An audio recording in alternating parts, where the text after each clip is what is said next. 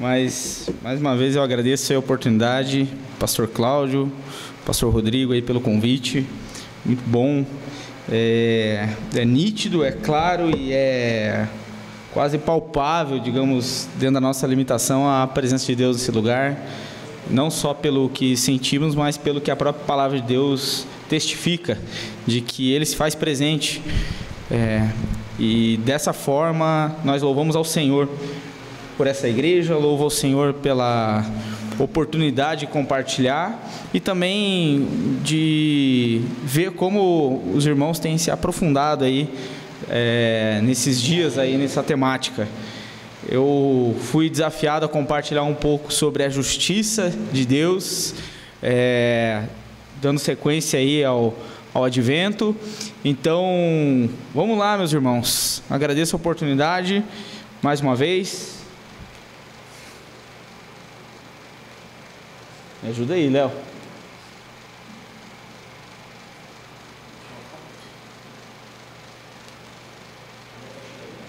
Aí. Foi? Então vamos lá.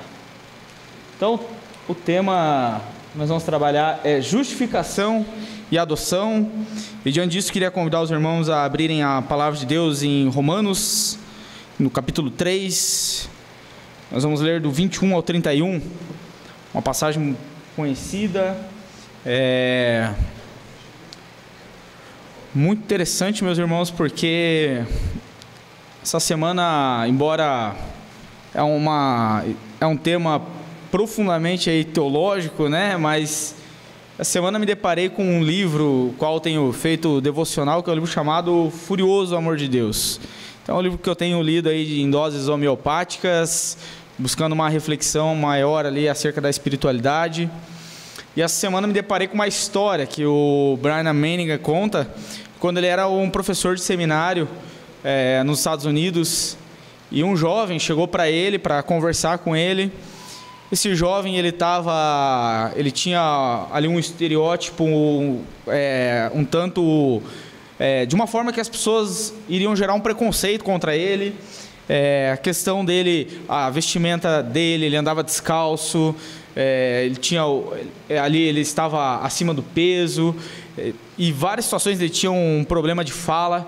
Então tudo gerava é, uma motivo para que esse jovem se tornasse menos incluso na universidade e principalmente num contexto norte-americano aí que tem a, a questão do bullying e esse ataque muito forte, né?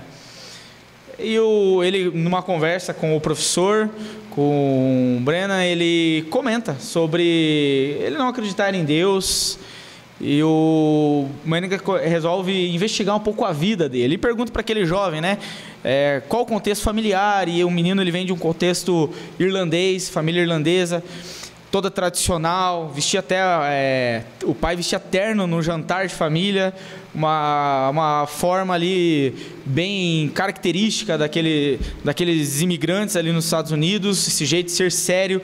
Ele até brinca que nos anos 80, né, os irlandeses não deixavam a costeleta para baixo da orelha, né? Era uma, então de tão tradicionais que eles eram, né? Então, imagine o contexto de um jovem como esse que andava só descalço, e muito interessante que ele volta no período de férias para casa da universidade. E quando ele, depois de alguns meses ali, algumas semanas de muita briga em casa, reconciliação com os pais, aquele jeito todo dele de ser, quando ele vai voltar para a faculdade, o pai dele fala: Eu vou acompanhar você até o aeroporto. Então ele acompanha o filho até o aeroporto, pega dois ônibus para ir até o aeroporto.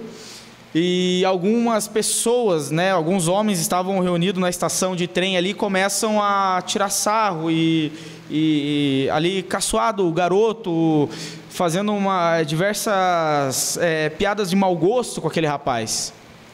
E o pai dele nunca tinha abraçado ele, nunca disse um eu te amo, nada para ele. Naquele momento, o pai dele abraça ele e o pai dele fala assim: se passasse 200 anos, eu e sua mãe ainda estaremos com você. A partir dali, aquele jovem volta para a universidade, começa a namorar, se torna presidente do Grêmio, da faculdade.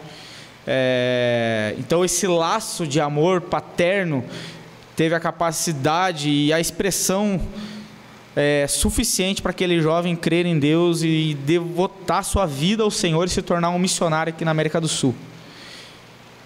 E meus irmãos, eu fiquei impactado com essa mensagem essa semana, é, muito emocionado, muito arrependido também, é, porque muitas vezes passamos pelas pessoas, passamos por aqueles que estão ao nosso redor, é, e talvez até mesmo na justiça própria nossa, de é, às vezes tirar sarro, ou talvez em momentos como esse, nós devemos nos arrepender. E eu, diante, o quem trabalha comigo sabe ali, o pastor Cláudio, Júnior, Lucas, né? Nós temos ali dia a dia, damos risada.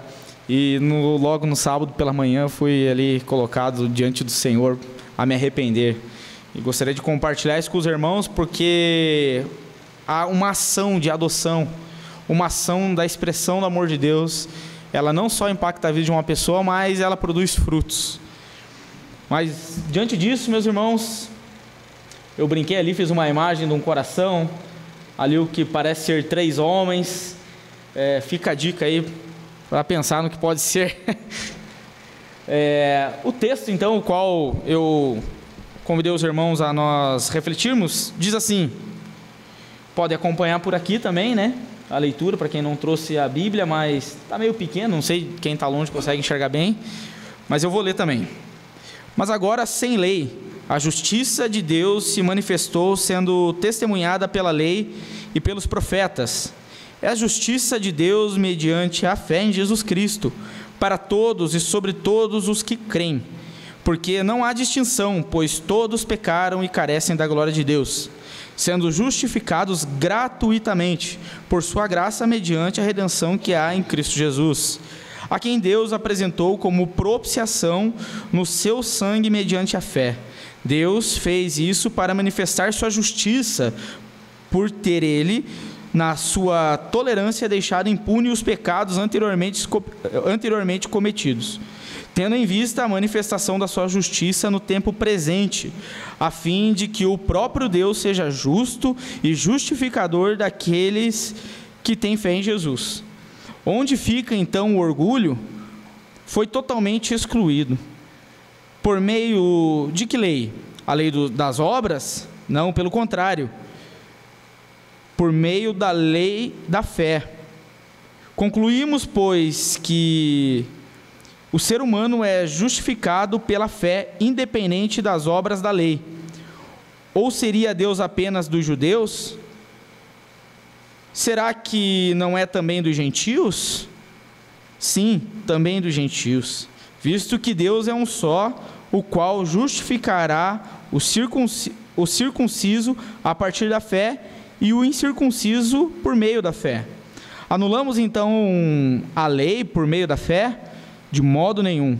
Pelo contrário, confirmamos a lei. Vamos orar mais uma vez, meus irmãos. Pai de graça, nós te agradecemos pela tua palavra, te agradecemos pela tua justiça, pela condução é, do Senhor nessa noite de hoje que nos trouxe até aqui.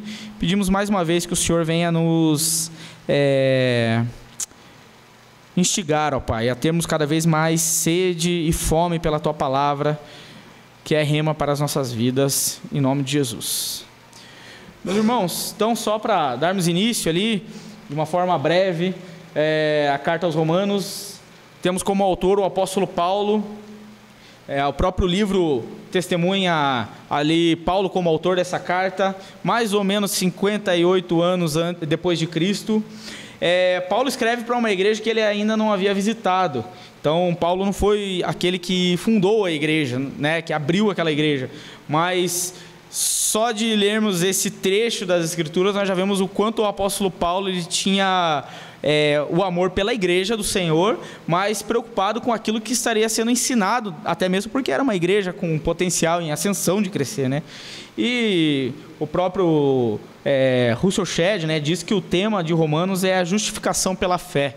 Então, eu sugiro, meus irmãos, para aqueles que ainda não leram a carta de Paulo à igreja em Roma, leia é uma excelente carta e com certeza os irmãos vão é, ser transformados. Até eu ia trazer o que alguns homens na história da igreja falaram sobre essa carta, mas fica a dica aí para é, eu mando para o pastor Rodrigo e ele compartilha com os irmãos.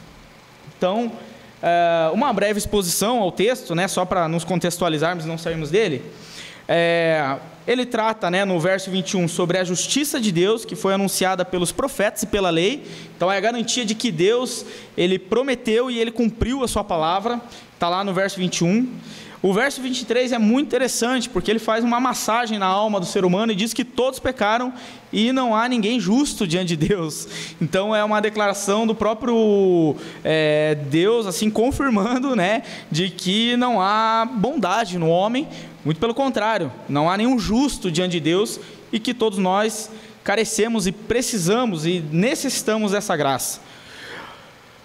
É, por isso a justiça se manifestou gratuitamente aos homens, justamente porque em nós e desde a criança até o velho não há nada de bom e nada de que nós possamos pagar por essa graça maravilhosa que nós recebemos gratuitamente.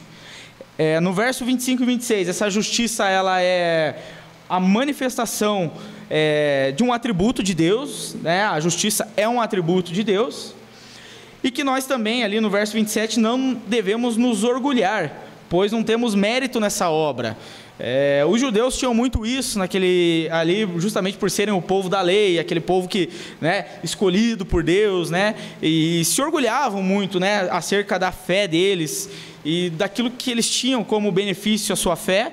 Então Paulo deixa muito claro, né, que não devemos nos orgulhar, é, no verso 29 e 30, essa justiça transcende a compreensão dos homens, sendo para todos os quais são chamados por Deus, isso independente de quem os homens acham que tem o direito ou não dessa justiça. Ou seja, ali, é, seria essa somente para os judeus? De forma alguma. É, seria somente para os evangélicos? De forma alguma. Então é mais ou menos isso que o apóstolo Paulo está querendo dizer.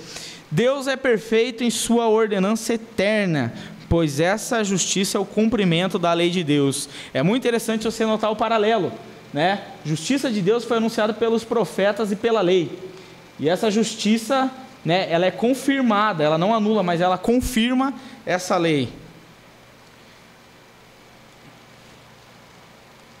E o conteúdo qual eu quero trabalhar com os irmãos nessa noite de hoje é a, a justiça como um atributo de Deus. A justiça é uma declaração legal de Deus. Somos justos diante dele. Nós temos a adoção, uma filiação e uma nova família por meio dessa justiça. E o que isso muda na minha vida, afinal de contas, é muito importante também nós entendermos. Então vamos lá. A justiça é um atributo de Deus. Um teólogo disse uma vez que em toda a sua pessoa e obra, esse Cristo é uma revelação do amor de Deus. Não precisamos confundir a justiça punitiva mediante ao pecado com a justiça manifestada em Cristo que traz a salvação. Esse é um assunto muito interessante porque quando falamos da justiça de Deus, talvez na mente de alguns de nós pode vir justamente a punição de Deus, um Deus que pune. A justiça ela veio somente para ser o um martelo de punição, né, acerca daqueles que é, erraram diante da lei. Isso faz sentido também. Teve um uma pessoa, né, ali no início da igreja, chamado Marcião, que ele escreve, né, justamente que no Antigo Testamento era um Deus punitivo, raivoso, brabo, é, e no Novo Testamento já é um Deus muito bom, good vibe, um Deus muito legal, mais amoroso. Nós até estávamos é, vendo uma série de tiras e quadrinhos, né? Eu e a minha esposa, onde o, o autor dessas tiras ali ele faz uma sátira é o chamado um sábado qualquer.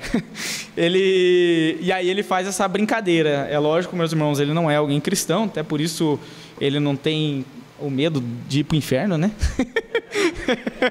Mas é, isso é uma visão que não só acompanhou no, nesse período de confusão né, do início da igreja, mas até hoje tem muitos que pensam assim: puxa, eu leio o Antigo Testamento, parece que Deus é um Deus tão brabo, essa justiça se manifesta de uma forma tão terrível, e no Novo Testamento vem Jesus e demonstra essa graça, esse Deus bondoso. Então, não, meus irmãos, não é dois Deus, não é dois deuses é um só Deus. Essa mesma justiça, essa mesma graça se manifestou desde a eternidade, desde a criação, desde a lei até os profetas, e ela se cumpre perfeitamente em Cristo Jesus.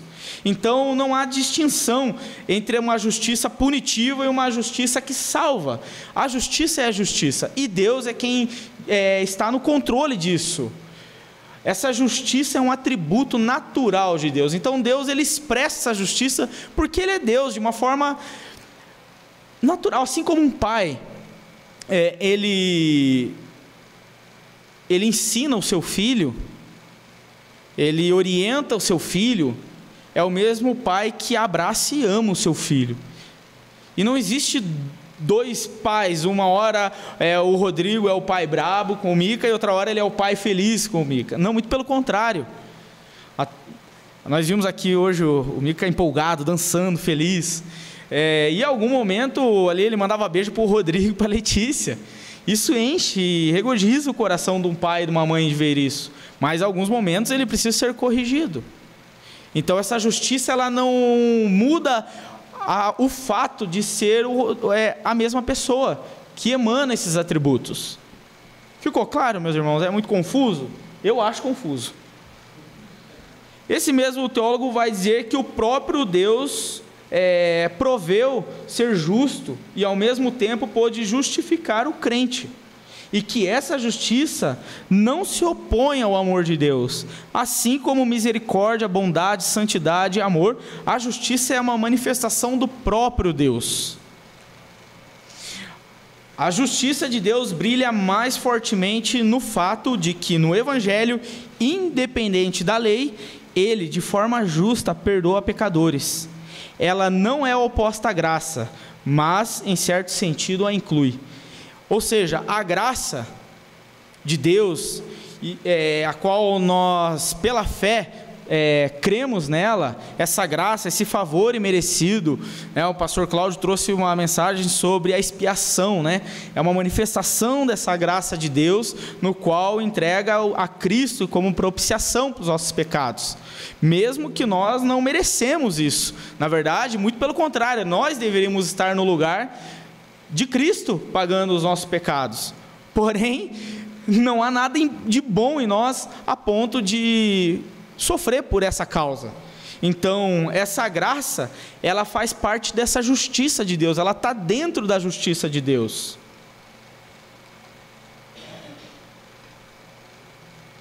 A justificação também, aqui o Dr. Sérgio vai poder nos ajudar nessa parte. A justificação é uma declaração legal de Deus de uma forma mesmo na justiça. Lutero, né? É, e aqui eu, eu me encho de temor ao falar de Lutero, porque o pastor Cláudio se encontra presente. É, para o reformador, uma das ideias centrais da doutrina da justificação é que o pecador é incapaz de justificar a si mesmo. O reformador também introduz uma mudança sutil na perspectiva com relação a Agostinho o conceito jurídico da justificação. Na prática, é, o sentido jurídico é que, sob a própria ótica, somos pecadores, porém, sobre a ótica de Deus, nós somos justos. Faz sentido isso? Ou seja, para nós mesmos, eu me reconheço como um pecador incapaz a todo tempo, porém, isso não me limita. Não quer dizer que eu é, sou alguém com uma autoestima baixa, ou alguém que não se ama a ponto de se sentir feliz e se sentir o centro do coração de Jesus. Muito pelo contrário, eu me, eu me reconheço como um pecador. Eu sou um pecador e eu sou incapaz de mim mesmo e pelas minhas obras de alcançar esse favor. Mas quando pela fé eu reconheço a obra de Deus, sobre a ótica de Deus, eu sou um justo. Isso faz toda a diferença, meus irmãos. Isso parece algo tão é, complexo, mas é justamente nisso que muitos dos nossos irmãos em Cristo se perdem e acham até mesmo que Deus não o ama mais quando ele peca. Porque o pecar faz, é, é inerente a todos nós. Mas a nossa posição diante do pecado e o reconhecimento da obra de Deus. Realmente, quando pecamos, na verdade, é, mesmo sem pecarmos, só de nascermos, nós já somos pecadores. Não há, por mais que você olhe aquele, aquela criança, aquele, aquela criança fofa, aquele bebê que você fala, nossa, que coisa mais linda. Mas ali existe uma natureza terrível dentro dela já, e que ela vai pecar. A criança ela não precisa, meus irmãos, de influência para ela pecar. Para mentir principalmente. Uma vez que ela quebra algo dentro de casa, o medo do pai e da mãe a punir, a puni-la com em bater ou no cantinho da vergonha ou qualquer outra coisa, é o suficiente para ela falar não fui eu. Então o pecado já está mas o importante, e o apóstolo Paulo fala lá em 2 Coríntios 5,16: a ninguém reconhecemos segundo a carne, mas sim segundo o Espírito. Então, segundo Deus, Deus não olha mais para nós, Ele sendo o juiz e aquele que nos deu legalmente o direito e que nos justificou por meio de Cristo, nos olha de uma forma diferente. Por mais que nós sabemos a nossa que nós somos pecadores, mas sobre a ótica de Deus, nós somos justos. Paulo deixa claro que essa justificação vem depois de respondermos ao chamado do Evangelho pela fé. E o ato justificatório divino é a sua resposta à nossa fé. Ou seja, não é pelas nossas obras, meus irmãos, mesmo que você ajude um velhinho a atravessar a rua, fazer a compra do supermercado, mesmo que você, com toda a sua boa intenção em ajudar o próximo, possa falar: hoje eu estou feliz porque eu fiz o bem, ainda assim você há pecado, mas pela fé nós somos justificados em Cristo. É pela fé, não é pelas obras. É pela fé no Senhor Jesus e na obra dele. Mas não podemos confundir também, não é a nossa fé que nos garante a justiça, é a própria justiça, mas a fé é o caminho. Eu fico pensando e eu meditando nessa palavra é como se fosse uma estrada. A justiça de Deus é a estrada que nos leva ao Senhor. A fé é aquele ponto do pedágio, qual nós paramos para ir adiante dela. Mas a, a, justiça de Deus, ela existe, ela é eterna. Mas existe esse ponto e um não interfere no outro. Mas eu estou pensando num pedágio como se fosse aqui do Paraná, que agora está liberado, né? Não que tem que pagar. Então vamos lá. Somos justos diante dele agora. Nós somos justos diante dele. Martinho Lutero vai dizer: ao mesmo tempo, um justo e um pecador. Eu não vou saber pronunciar o termo em latim aqui, pastor, me desculpe, queria lhe surpreender nessa noite, mas eu não vou arriscar. É, ao mesmo tempo justo e um pecador. Isso é muito profundo, meus irmãos. Ao meditarmos nessa frase de sermos justos e pecadores ao mesmo tempo, parece incoerente isso. E eu vou falar para os irmãos do meu ponto de vista, porque é difícil aceitar isso muitas das vezes. Talvez não é fácil aceitar isso, não é por reconhecermos a nós mesmos, mas porque nós julgamos os outros. Porque nós temos, e eu me incluo nisso, meus irmãos, porque talvez nós temos a incapacidade de olhar um pecador ou alguém que é falho, ou alguém que ainda não teve é, esse vislumbre da graça de Deus por intermédio do próprio Deus e nós achamos que essa pessoa é incapaz de se achegar a Deus e demonstrar sua fé. Porém, no coração daquela pessoa existe um pecador, mas também há um justo diante de Deus, justo em esperança, mas pecador de fato, justo diante dos olhos de Deus e por meio da promessa dele, mas na verdade é um pecador. João Calvino vai dizer: ser justo aos olhos de Deus é ser considerado justo pelo julgamento de Deus, a ser aceito em razão dessa justiça. Paulo diz aos Romanos: portanto, agora já não há condenação para os que estão em Cristo Jesus, está lá em Romanos capítulo 8. Ele também diz que ninguém pode intentar acusação contra os eleitos de Deus, pois Deus o justificou. Ninguém pode atentar contra os eleitos de Deus, porque quem justifica é o Senhor. Falando em pedágio, muitas vezes nós temos esse hábito de ser o pedágio na caminhada cristã na vida dos nossos irmãos, de dizer você não passa e você passa. Mas quem somos nós, meus irmãos, se é Deus quem dá essa graça? Quem somos nós se é Deus quem nos justifica? Diz o apóstolo Paulo. Essa justiça nos proporciona a adoção, isso é maravilhoso. João capítulo 1, verso 12. Mas a todos quantos receberam, deu-lhes o poder de serem feitos filhos de Deus, aos que creem em seu nome. Mas a todos os quantos o receberam, deu-lhes o poder de serem filhos de Deus. Isso é maravilhoso, meus irmãos. Isso é tremendo, isso tem que trazer uma alegria sobre o nosso coração, porque Deus é quem nos inclui em Sua família. Isso é pela fé. Como filhos de Deus, temos o privilégio de um relacionamento íntimo com Ele, a quem podemos chamar de nosso Pai, Abba Pai, aquele o qual nós temos livre acesso e intimidade com Ele aquele o qual nós podemos nos achegar nos momentos de fraqueza, aquele o qual nós devemos reconhecer como aquele publicano, ao se olhar como um pecador, poder dizer que é incapaz de se achegar à presença de Deus, porque é um pecador. E esse é o mesmo Deus que nos alcança, como lá em Lucas capítulo 15, ao descrever ali a parábola, como nós chamamos de o filho pródigo aquele filho que se afasta, aquele filho que vai ao mundo e aquele filho quando se arrepende. Ele não só ele vai de encontro ao pai, mas aquele pai vai de encontro a ele e o recebe em amor e graça. É esse mesmo Deus que, mesmo aquele filho que ficou em casa, mas que nunca desfrutou de um relacionamento do pai, o pai diz: Tudo que é meu é seu, meu filho. Esse é o nosso Deus. Esse é o Deus que nos chama. Esse é o Deus que nos justifica. Não temos de viver uma vida de obediência escravagista. Em vez disso, somos livres para experimentar a alegria de viver como herdeiro de todas as bênçãos que Deus deseja conceder aos seus filhos.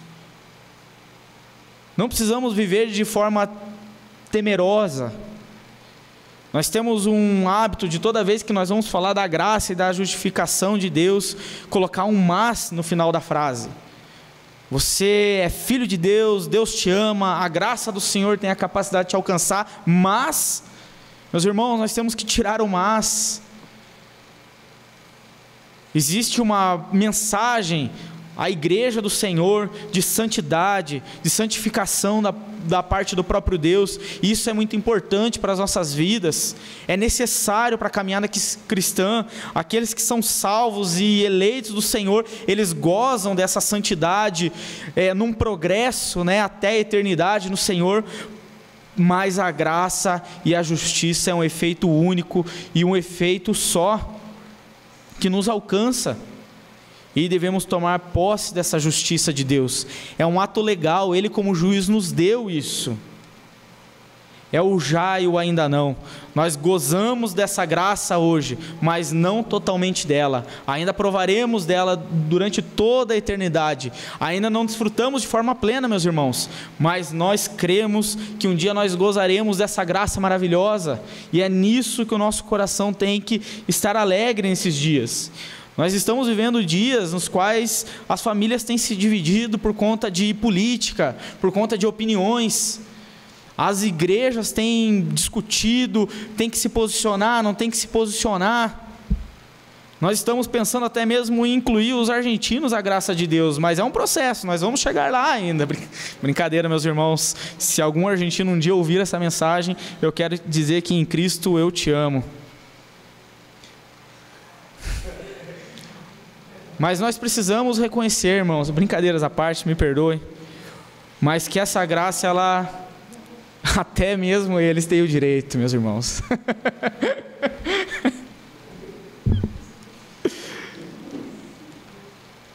Eu vou levar uma bronca da minha esposa, porque ela fala que eu não posso brincar nesses momentos.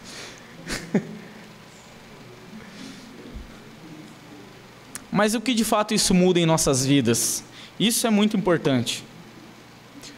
Nossa fé na justificação em Cristo deve nos possibilitar ter uma consciência de justos diante de Deus, nos trazendo essa paz. Meu irmão, uma das orações que eu convido você a mais tarde nós fazermos juntos é que se você tem a consciência disso, isso tem que produzir uma paz no seu coração. Se você tem caminhado diante de Deus, crê no Senhor Jesus, mas isso não lhe traz nenhuma paz, nós precisamos orar para que o Espírito Santo venha produzir essa obra em seu coração. Porque essa paz, ela transcende todo o nosso entendimento. Por mais que esse e esse assunto eu não quero esgotar o assunto da justiça, até porque eu não tenho a capacidade de esgotar algo tão difícil, mas não é difícil pela compreensão pela, pela escritura, ou pela forma na qual nós lemos, ou pela toda a filosofia da cristandade. Não, não é por isso que ela é confusa. É porque, no fundo, nós lutamos contra essa justiça. Porque, além de não nos reconhecermos parte dessa justiça, ao olhar para o mundo ao nosso redor, nós não acreditamos que Deus tem provido a sua justiça. Essa fé precisa ser também a expressão de consolo. O Deus que nos adota e nos justifica, sem considerar os nossos pecados, deseja que eu e você tenhamos o mesmo sentimento ao olhar para aqueles que estão ao nosso redor. Esse olhar de misericórdia, esse olhar de bondade, esse olhar, como eu falei lá em 2 Coríntios capítulo 5, esse mesmo olhar que Deus nos chama, a que ninguém mais olhemos segundo a carne, mas sim segundo o Espírito de Deus. Que nós possamos ter esse olhar de amor, não só para aqueles que estão na fé, que são aqueles que estão próximos a nós, nossos irmãos, mas aqueles que talvez são resistentes a essa graça. Precisamos anunciar essa mensagem. É outra coisa que nós devemos fazer com essa verdade. Precisamos anunciar essa mensagem linda. O nascimento de Cristo é a esperança do renovo de Deus. É a esperança que a promessa da lei e dos profetas se cumpriu e que Deus é justo e que hoje nós gozamos dela e nós desfrutaremos dela por toda essa eternidade. Nós precisamos anunciar essa mensagem. E qual que é a melhor forma que nós anunciamos? É falando dela também, mas é nos nossos atos. O Natal está aí, meus irmãos. Celebramos o nascimento. A promessa de Deus se cumpriu. Cristo, o Filho de Deus, o príncipe da paz, está diante de nós. Esse é o momento Irmãos, na verdade, todo ano é momento, mas mais do que nunca é momento de reconciliação, porque manifesta a reconciliação de Deus com o mundo. E assim nós devemos manifestar essa reconciliação. E eu queria aqui, meus irmãos, essa justiça, ela não só é, toda essa fé, tudo isso que envolve essa mensagem, não deve ser só porque isso está escrito Aqui eu também quero deixar uma reflexão do nosso reformador Martinho Lutero, que ele disse uma história: todas as coisas dependem da fé. A pessoa que não tem fé é como alguém que tem que atravessar o oceano, que está tão amedrontado que não confia em seu navio. Assim, essa pessoa permanece onde está e nunca é salva, pois jamais subirá a bordo do navio nem conduzirá aos mares. Nós somos essa pessoa perdida numa ilha. Só acreditar que existe um navio ali e que é capaz de nos salvar não é suficiente, irmãos. Se não tivermos a ousadia, a coragem de entrar nesse navio e atravessar os mares da vida. Essa é a verdade. Só contemplar essa mensagem e crer naquilo que está escrito não é o suficiente, senão tomarmos posse disso na nossa vida, senão é, entrarmos com todo o nosso coração nesse barco. E diante disso, eu queria orar com os irmãos na confiança de que essa mensagem será anunciada é, não só pelas mídias sociais, aqueles que algum dia poderão ver, mas através da sua boca e através das suas atitudes. E se você ainda não teve esse encontro, eu creio que o Espírito Santo pode produzir esse anseio, esse desejo de você não só acreditar que existe um navio que está passando por você, mas para que você tenha essa coragem de entrar nele e seguir adiante. E eu gostaria de convidar os irmãos a baixarem suas cabeças para que nós possamos orar neste momento e também darmos sequência à ceia do Senhor. Deus de misericórdia, Deus de graça, nós queremos agradecer profundamente a essa mensagem do Senhor, Pai. Não é a minha mensagem, não é a mensagem da igreja Iel Cajuru, mas é a mensagem do Senhor, o qual revelou a nós através da tua palavra, Pai. Muito obrigado, Pai. Que possamos ter a ousadia e a coragem, Pai, de adentrar esse navio na confiança e na fé na justiça do Senhor, Pai. Que possamos, ó Senhor, crer e tomar posse dessa verdade. Nós clamamos ao Espírito Santo de Deus, que é presente neste lugar, para que possa manifestar e alcançar o coração daqueles que ainda não alcançaram, Pai. E que hoje essas pessoas possam tomar a decisão em seu íntimo, buscar um discipulado, para que possam, Senhor, ó Deus, viver de forma prática essa fé, Pai. É um desafio para nós, ó Deus. Mas nós queremos confiar e nos lançar em teus braços de amor. Nós te louvamos, Deus. Muito obrigado. Amém. Acho que nesse momento nós vamos para a ceia. Qualquer coisa que eu errar aqui, o senhor me corrige, hein, pastor?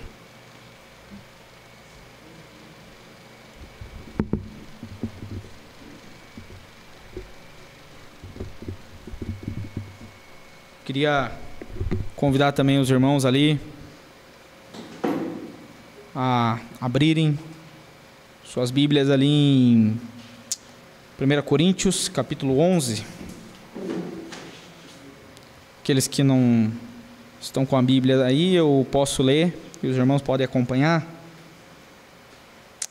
Apóstolo Paulo diz lá em 1 Coríntios, capítulo 11, verso 23, diz: Porque eu recebi do Senhor o que também lhes entreguei, que o Senhor Jesus, na noite em que foi traído, pegou um pão e, tendo dado graças, o partiu e disse: Isso é o meu corpo que é dado por vocês.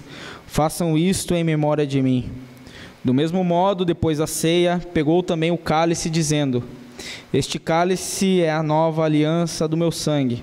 Façam isso todas as vezes que beberem em memória de mim.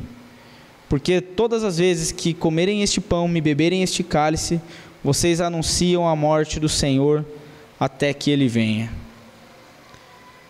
Meus irmãos, essa palavra e esse versículo final, até que ele venha, é um trecho final dessa primeira parte da ceia, o qual é, não tem pelo menos umas cinco vezes durante o ano, até mais, que eu não me pego preso a esse, essa parte final dessa frase, até que ele venha.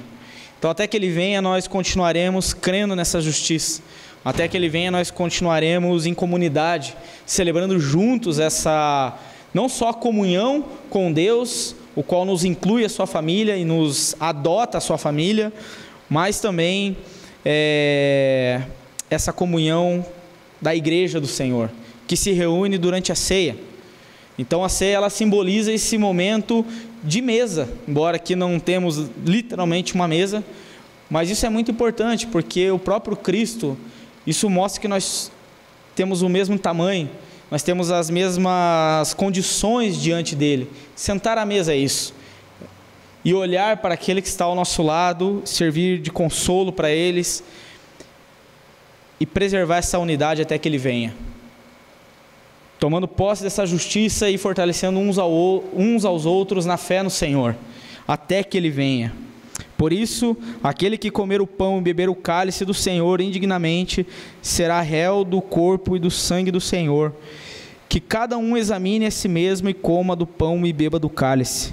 Pois quem come e bebe sem discernir o corpo, come e bebe para juízo, é, bebe juízo para si. É por isso que há entre vocês muitos fracos e doentes e, e não poucos que dormem. Porque se julgássemos a nós mesmos, não seríamos julgados. Mas quando julgamos, somos disciplinados pelo Senhor para não sermos condenados com o mundo. Assim, meus irmãos, quando vocês se reunirem para comer, esperem um pelos outros.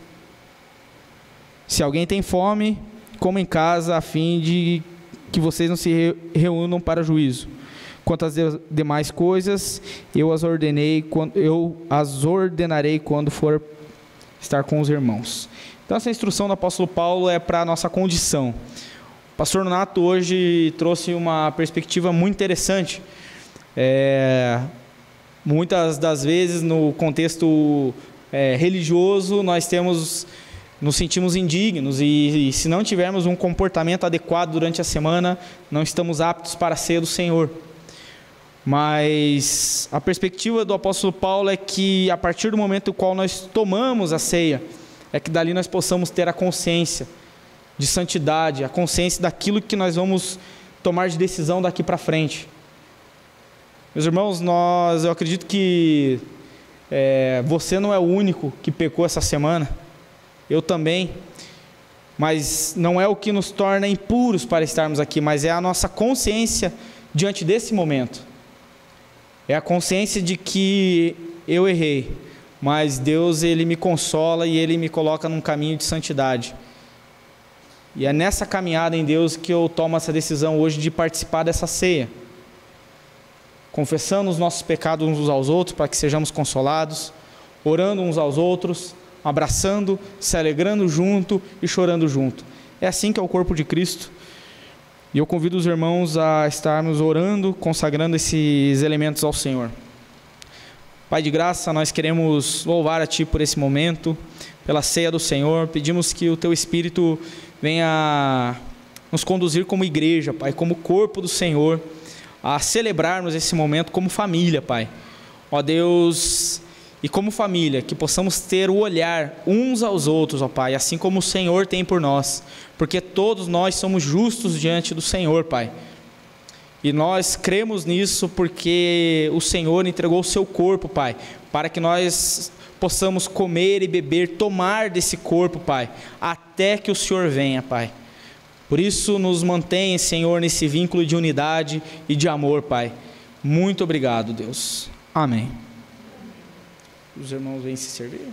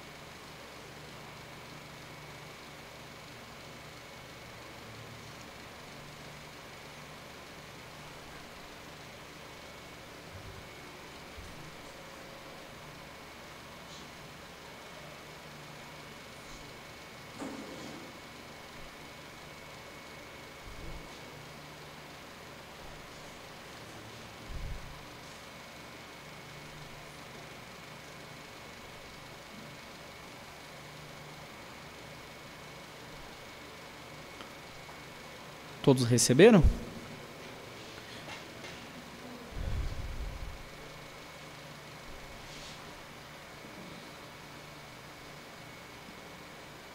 Meus irmãos, antes de tomar o cálice, que nós possamos, aquele que, quer ficar, aquele que quiser ficar de pé, que nós possamos fazer um momento de confissão ao Senhor, confessar os nossos pecados diante de Deus, para tomarmos o parte do corpo. Deus de misericórdia, nós queremos nos arrepender, Senhor. Nos arrependemos dos nossos pecados, ó Pai. Nos arrependemos, ó Senhor, dos nossos pecados, nos arrependemos dos nossos pensamentos, das nossas atitudes, das nossas palavras, Senhor. Deus, tem misericórdia de nós.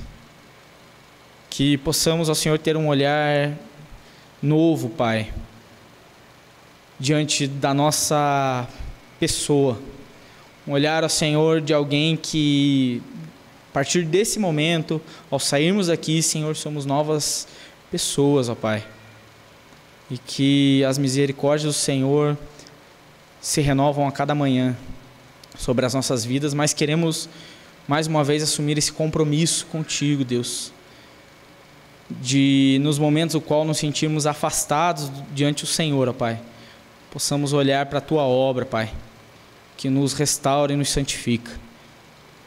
Por isso nós confessamos os nossos pecados diante do Senhor, em arrependimento, Senhor, de coração e alma. Em nome de Jesus Cristo. Queria convidar os irmãos, como estamos em comunidade, estamos em família, o pão fica meio estranho a gente trocar. Essa é uma prática que particularmente eu acho muito bonita. Nós, pelo menos o cálice, nós trocarmos com alguém como forma de expressão de comunhão.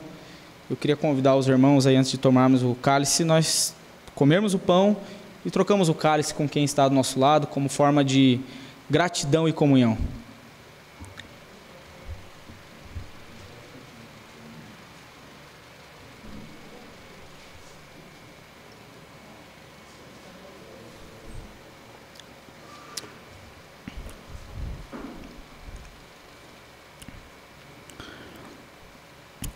Deus de graça, mais uma vez queremos louvar ao Senhor. Obrigada por essa maravilhosa graça, a qual nós celebramos e cantamos nessa noite de hoje. Deus, como é bom, Senhor, podermos nos alegrar na obra do Senhor, Pai, que nos inclui, que nos coloca como herdeiros em Cristo Jesus, Pai.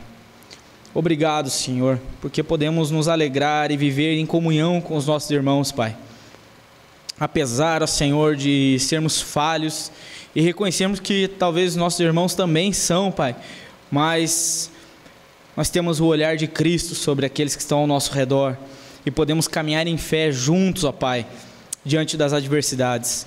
Muito obrigado, Senhor. Nós te louvamos e te agradecemos. Amém.